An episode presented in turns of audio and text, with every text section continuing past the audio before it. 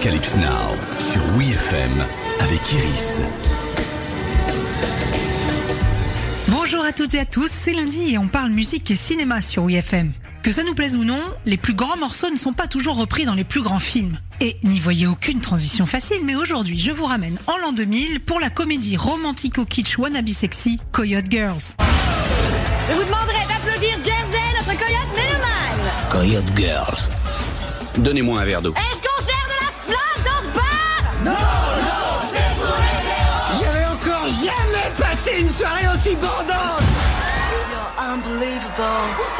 Dans Girls, Piper Perabo joue une auteure, compositeur, interprète contrainte de faire la serveuse dans un bar pour financer sa démo. Sauf que ce bar, c'est pas le troquet du coin. Il tient d'ailleurs son nom de l'expression Coyote Ugly qui décrit un coup d'un soir qu'on regrette le lendemain. Le personnel féminin, véritable Amazon en pantalon moulant et crop top sexy, y monte sur le bar à tout bout de champ pour se déhancher façon Pussycat Dolls.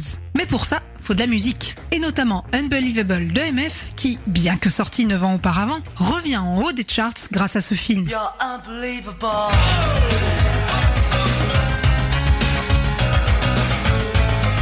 On notera que si le choix des chansons additionnelles semble cohérent entre le fond et l'image, de Unbelievable, qui parle d'une fille incroyable dans le sens où elle est très exigeante mais n'offre rien en retour, à la métaphore sexuelle de Pour Some Sugar on Me de Def Leppard, il y en a une pour laquelle la production n'a peut-être pas suffisamment fait ses devoirs. One Way or Another de Blondie. One way or another,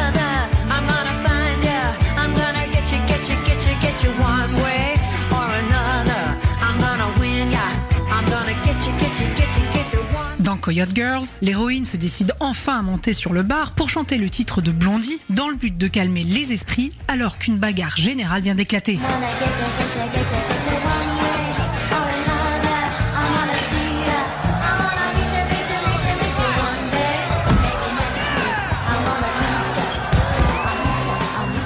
Sauf que, bien souvent utilisé au cinéma pour souligner la grande détermination d'un personnage, One Way or Another est en fait une chanson sur le harcèlement. Ah, on rigole moins, hein Debbie Harry l'a écrite après avoir elle-même été harcelée par un cinglé. La chanteuse du groupe punk a eu besoin de poser ses paroles très sombres sur une musique plus légère pour la rendre moins plombante. C'était un mécanisme de survie, expliquera-t-elle par la suite. Quant à la bande-son de Coyote Girls, en 2000, elle se classera à la quatrième place des meilleures ventes de bandes originales, écoulant plus de 4 millions d'albums rien qu'aux États-Unis.